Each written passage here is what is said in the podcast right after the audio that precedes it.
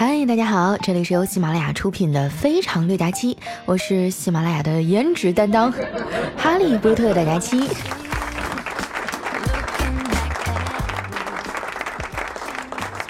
眨眼间呀，十一月就过去一大半了。我发现哈，这人要是岁数大了啊，就会变得很有自觉性。前些年呀，我妈还天天追着我屁股后面啊，让我穿秋裤呢。现在呀，稍微降点温啊，我都比老太太穿的还多。一到冬天啊，胖子的优势就显现出来了。就拿我和丸子来说吧，同样是穿个棉外套在那等公交车，我就被冷风啊吹得瑟瑟发抖，而丸子呢还站那吃冰棍呢，啥事儿都没有。我忍不住对他说啊，丸子，我真羡慕你，吃的肉啊一点都没浪费，全长腰上了。丸子郁闷地说。我也不想啊！你说贫穷限制了那么多东西，为啥就不限制一下我的体重呢？我笑了笑，还说：“其实想减肥啊，光靠节食是没用的，必须配合运动。哎，你可以去办张健身卡呀，再买点私教课，那减肥效果老明显了。我有一朋友啊，以前二百来斤，怎么减也减不下来。”后来一咬牙，借钱买了二十多万的私教课。现在啊，每天被人追着讨债啊，半年瘦了一百多斤。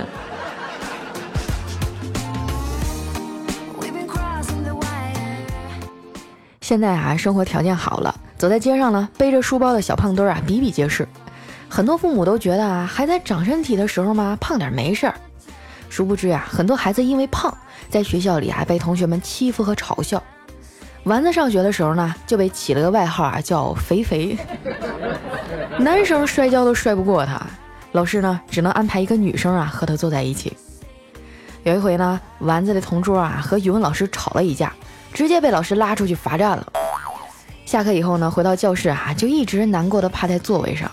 后来啊，班上好几个男同学都跑去安慰他，这把丸子给羡慕的还都不行了。于是第二天呢，也找了个理由啊，跟班主任吵了一架。回来以后啊，趴在座位上，谁知道趴了整整一节课呀，都没有人去安慰他。直到第二节课哈，老师要点名的时候，也听到旁边有几个男生还在那喊：“老师，丸子上课睡觉。”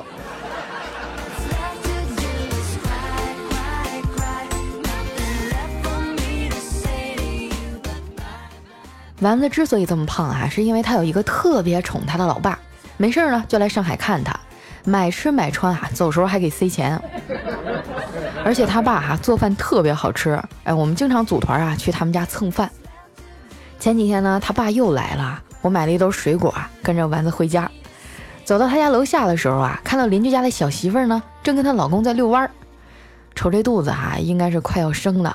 这两口子一边走啊，一边商量着是顺产还是剖腹产呢？啊，这姑娘说剖腹产吧，省得遭罪。结果她老公坚决不同意，不行，必须顺产，不能让这孩子一出生就不走正道啊！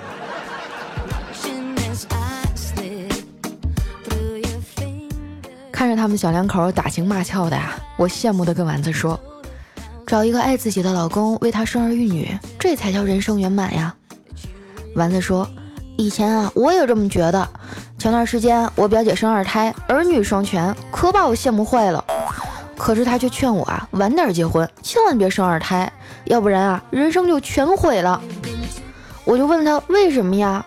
然后我表姐啊，哭丧着脸说：你知道我这些年每天只能看光头强和小猪佩奇有多绝望吗？”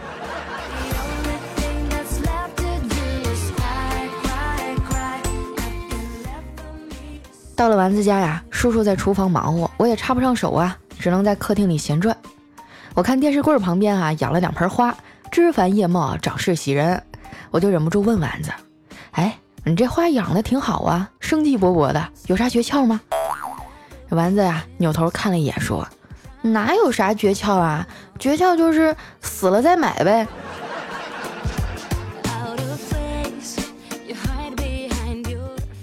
丸子啊，有一小毛病，就是说话的时候呢，脑袋呀会莫名其妙的晃动，他一直就挺困扰的。那天呢，终于忍不住了，就跑去厨房问他老爸：“爸，我是不是小时候有啥后遗症啊？为啥我这脑袋就会不自觉的晃呢？他爸呀，深情的看了他一眼，说：“这个呀，是你小时候见义勇为留下的。”丸子一惊：“啊，我这么勇敢呀？” 他爸接着说：“可不咋的，当年呀，我抱着你出去玩，遇见一条大狼狗，非要冲上来咬我，后来呀。”还是我抓着你的一条腿抡了半天呢，才把那条狗给打跑了。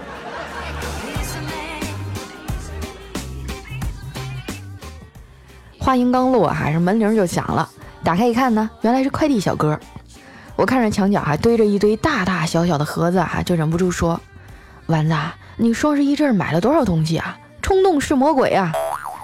丸子撇撇嘴说：“这你就不懂了吧？对女人来说。”冲动消费啊，是头脑一热买了一根项链；而理性消费呢，就是经过深思熟虑，给这款项链啊又配了一个合适的戒指。你看啊，我这快递都是配套着来的，所以说我一点都没冲动，我这都是理性消费。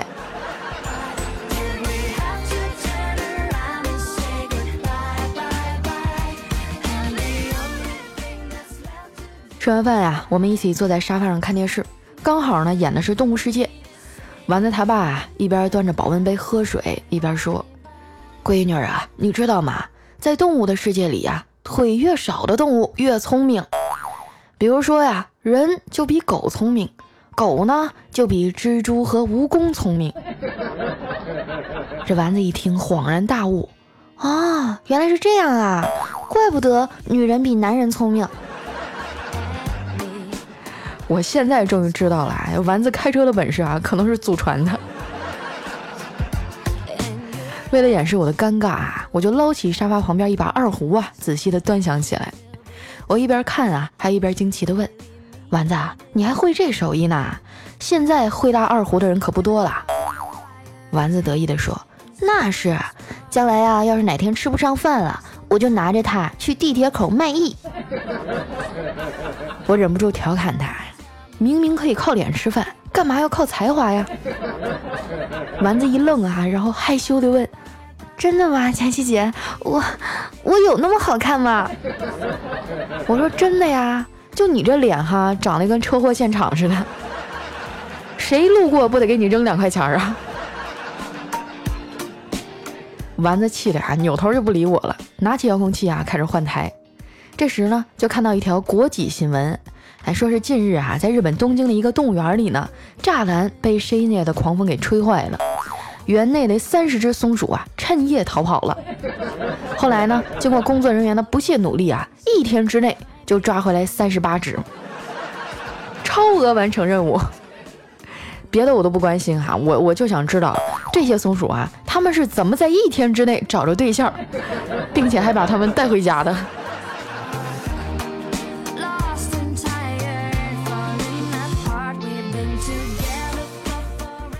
第二天一大早啊，我就早早的去了公司。刚坐下没多大一会儿呢，就接到调调的电话。他说：“佳琪啊，你能不能下楼接我一下？我昨天被人揍了。”我赶紧关切的问他：“咋了？伤的严重吗？”调调沉默了一会儿啊，说：“严不严重啊？我不知道。反正现在呀，我在楼下门禁这儿，看门的大叔已经不认识我了。”挂了电话啊，就飞奔下楼，把调调给搀扶上来。这脸啊，真的是惨不忍睹啊，都从梯形还变成正方形了。我就强忍着笑意啊，听着调调哭诉：“这日子呀，真是没法过了。我现在都有点恨你嫂子了。”我说：“那咋整啊？你自己娶的媳妇儿，哭着也要宠完啊？”哎，话说这嫂子为啥打你啊？我没说是她打的我啊。那那既然不是嫂子打的，你就更不应该恨人家了。调调眼含泪光啊，悠悠地说：“他虽然没打我，但是他在旁边指挥来着。”这件事呢，告诉我们一道理哈，就是娶媳妇之前呢，一定要问清楚到底有几个大舅哥。哎，有些人可能听不太懂啊，什么是大舅哥？哎，这是我们北方的方言，就是指你媳妇儿的哥哥。嗯，弟弟呢应该叫小舅子啊，对吧？反正娶她之前啊，你就先问问就对了。看着调调啊，稍微平静一点了，我就问他：“这回又是因为啥呀？你把大舅哥都叫来了，这错犯的不轻啊！”调调委屈地说：“可冤枉死我了！昨天我录节目的时候找段子，我就看到微博上啊有人说女人啊冬天是不戴胸罩的，我就想求证一下呀，然后我就问你嫂子：哎，亲爱的，你们女人冬天是不是都不戴胸罩啊？然后。”然后你嫂子就急眼了。哦，那那你去跟嫂子认个错，把事情说清楚不就完了吗？调调说：“哼，小孩子才认错呢，我我们成年人都是直接认怂。”哎，昨天挨完揍啊，我冷静了一会儿，就赶紧带着礼物啊去我丈母娘那儿了。把来龙去脉啊都解释清楚了，然后可怜巴巴的跟我丈母娘说：“妈，小丽难得回来一次，你可得多留她在家住几天呀。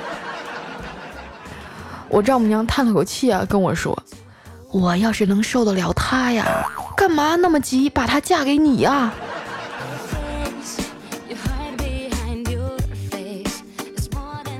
因为调调伤的比较严重哈，原本打算去拜访了一个女客户呢，只能我替他去了。路上有点堵车哈，等我到了地方以后啊，前台告诉我啊，他们老板走了。我说啊，他去哪儿了？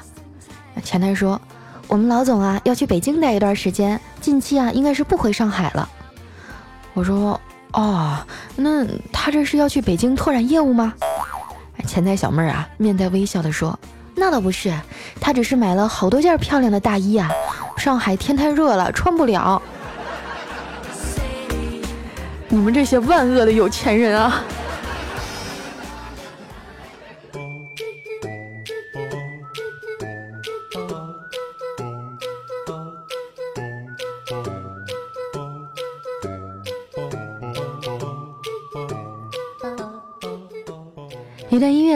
来，这里是喜马拉雅出品的《非常六加七》。那在上期节目当中啊，咱们抽了几位幸运听众哈，来送出我的三十六 D 签名鼠标垫儿。哎，现在我们的名单已经产生了，他们分别是阿威，还有一九八七西江月以及我们的陆小雨，掌声恭喜！我们的这个一九八七西江月哈，他说，呃，佳琪，我跟你说个真事儿哈，就我老公有腿毛，刚生完宝宝哈，夏天的时候呢，我就说，老公啊，天这么热，你还穿毛裤啊？没想到他犀利的回复，哎，老婆啊，那不下水，你干嘛要带游泳圈呀？还有我们的小雨啊，也是一个特别幸福的女孩的啊，她说，佳琪告诉你个好消息哈，我昨晚上呢被我男朋友求婚了，下个月举办婚礼哈，快祝福我吧。好的哈，那这双喜临门啊，是不是又被求婚啊？然后又获得了我们的奖励。那在这呢，感谢我们所有朋友对于节目的支持哈。这次没有获奖没关系哈，我们可以等下一轮。那接下来时间呢，想要参与我们互动的朋友，可以添加我的新浪微博和公众微信，搜索主播佳期，是佳期如梦的佳期。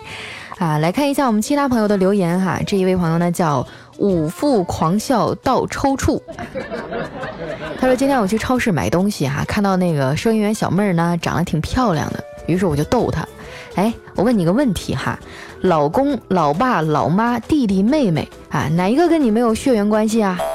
哎，那收银小妹儿就不假思索的回答说老公啊，哎，我就笑眯眯的说，哎，乖老婆。然后呢，我就被她男朋友啊把脸都给打花了，啊，其实我骗你们的，其实腿也打折了。出门在外哈，撩妹需谨慎啊！来看一下我们的下一位呢，叫怪兽兽家的布丁，他说这个食人族父子打猎哈，然后他儿子还就抓了一个瘦子，他爸说放没肉。第二天呢，他儿子啊又抓了一个胖子，哎，他父亲说放啊，太油腻了。第三天。哎，他儿子抓了一美女，哎，他的父亲说，把她带回家，晚上啊，把你妈吃了。哇，食人族哈！我们的下一位呢叫你是我的未完待续，他说今天啊发了一个剪短头发的朋友圈，暗恋的男神哈在下面留言，怎么剪短了？我觉得你还是长头发好看。我一看，哎呀妈呀，这这这是要搞事情啊！我就立马回复他说：“待我长发及腰，遮住一身肥膘，纵然虎背熊腰，也要高冷傲娇。”然后那男神就回复四个字，一脸懵逼。啊，佳期啊，你你说我这是不是助孤生了？不是啊，我觉得你的男神是在暗示你，一脸懵逼啊，它代表的不是一个成语，而是一种姿势，啊，是一个体位啊。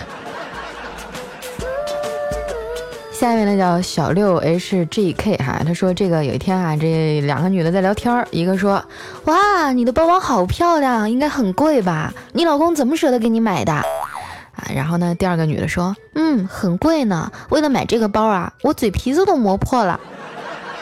啊，你你说什么？我什么也没说啊。哎，我觉得现在我们的留言区真的是。哎呀，我都看不懂了，这个车速越来越快了哈。让我们言归正传哈，这个纠正一下方向。接下来时间我们要开向幼儿园啊。下面呢叫佳期，我挺你。他说昨天晚上啊，隔壁发出来一个女生，啊，不要轻一点，那里不可以吗？我正激动呢哈，然后就听他又说，这熊孩子啊，你又打碎我一花瓶。我只想说，我去你妈！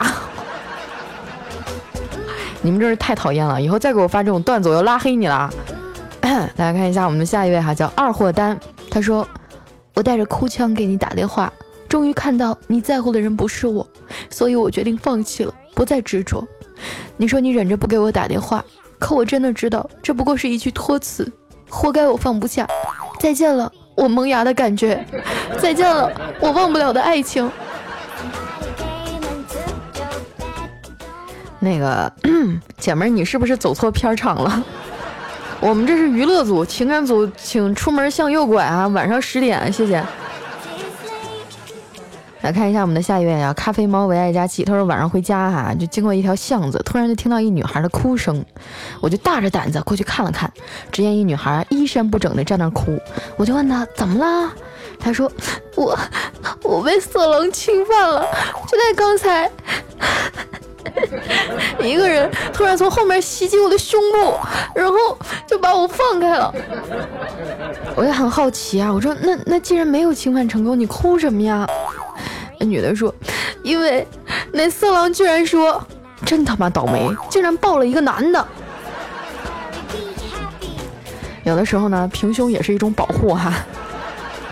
下一位呢叫安娜，她说，嗯，第一次听佳期啊是刚离婚的时候。佳期陪我走过了人生最低落的时候，现在的生活啊，就是自己最想要的状态。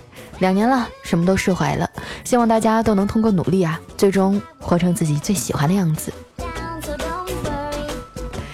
哎呀，我应该说点什么呢？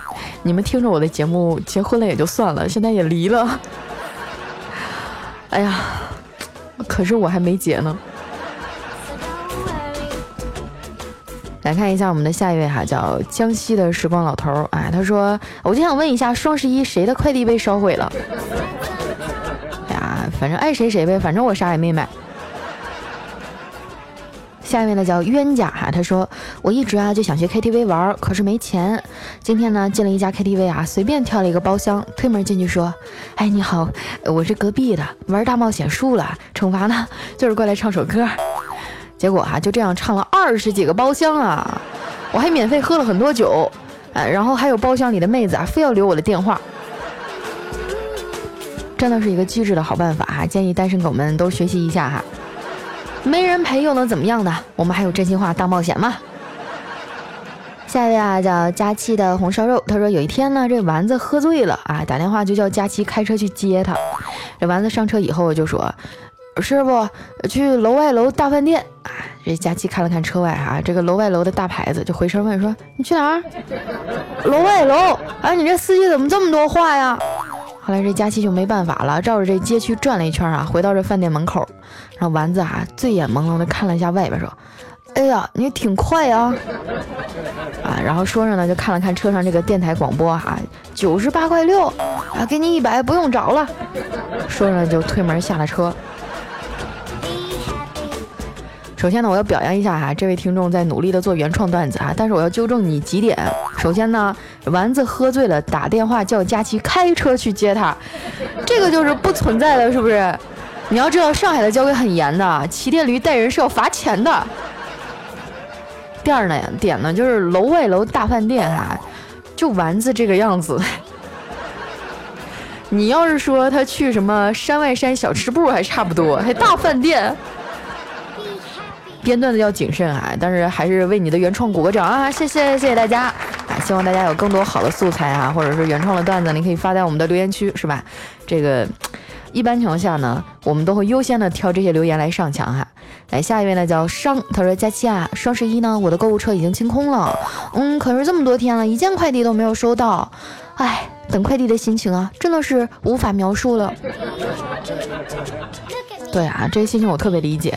就每当我被老板训的啊，或者加班加到想死的时候，我就想，要不是还有几个快递啊还在路上，我就顺着这窗户跳下去算了。我。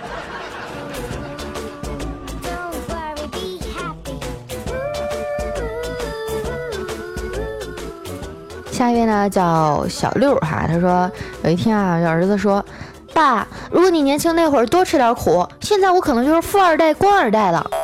他爸说：“那你现在吃点苦啊，将来你儿子就是富二代、官二代了。”儿子说：“凭什么让我吃苦，让那小兔崽子享福啊？”他爸说：“哼，当年我也是这么想的。”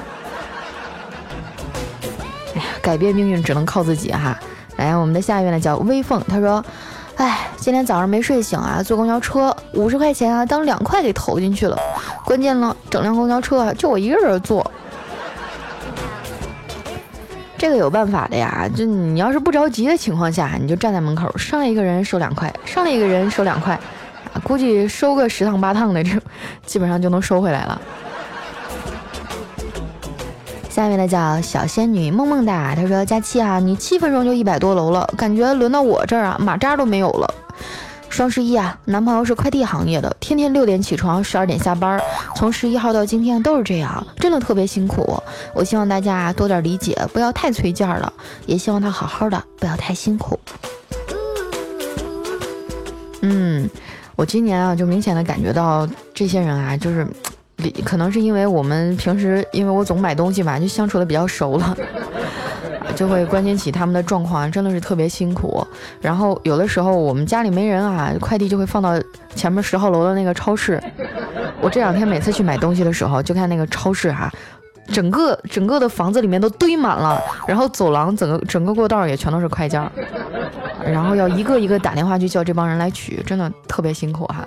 也不知道他们打电话有没有这个通话补助，没有的话那真的是太惨了。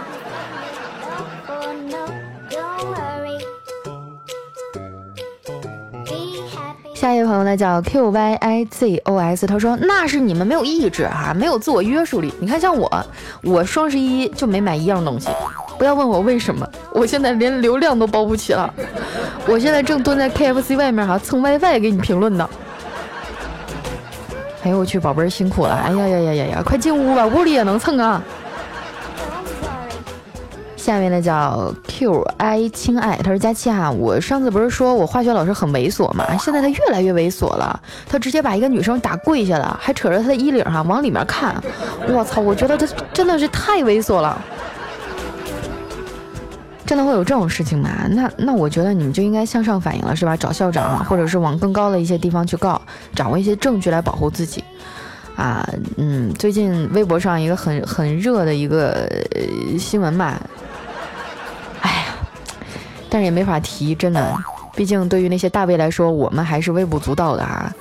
听说现在微博上带三种颜色的都不能提了，因为我的听众当中有很多都是为人父母嘛，在这提醒大家啊，一定要好好的去观察一下你孩子的状况，回家要多跟他沟通啊，去问问在学校都干什么啦啊，这个或者是采用做游戏的形式呢，让宝宝来描述一下他白天在幼儿园啊，在学校都发生了些什么。我我真的我看了那个新闻以后，我觉得特别可怕。没想到，我我一直以为这些事情可能只有一些啊，像我们这些妙龄少女 才会遇到。我没有想到毒手也会伸到孩子身上啊，真的太可怕了。有有孩子的家长们一定要多多注意了。来看一下我们的下一位哈，叫一朵小虾。他说：“那个亲爱的佳期哈，我也是你在海外的死忠听众，坐标呢在美国西雅图啊。我在二零一六年年初偶然听到了你的节目，追随你到现在哈，整个喜马拉雅我只听你，真的。这两年间在你的熏陶下哈，从一开始面红耳赤哈，甚至压根听不懂，到现在仰天大笑秒懂，青春无知的我一去不返 不复返。你知道吗？身在异国真的很寂寞无聊，感谢你带来的所有欢乐、感动和陪伴，真的特别。”喜欢你，有机会来美国找我玩啊！别整那些没有用的了。你看我这一天天，我能有机会吗？我这稍微出去浪两天啊，就一帮人追着屁股后面喊：“佳琪回来更新了，快点儿，再不写稿子要扣工资了。”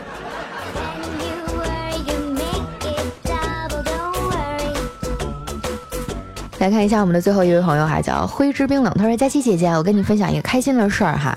上大学呢，有一次放假去市里玩，我们一块儿四个人儿，哎，玩到下午回家的时候呢，我就跟他们说，我下次放假要去哪里哪里玩。哎，他们就跟我说坐哪路公交车。哎，我转头就来了一句，嗯，还是坐出租车吧，公交车太贵了。就因为这事儿啊，他们笑了我大学三年，啊，现在聊天的时候还笑我。我我没太读明白啊。”这这他们凭什么去笑话一个土豪啊？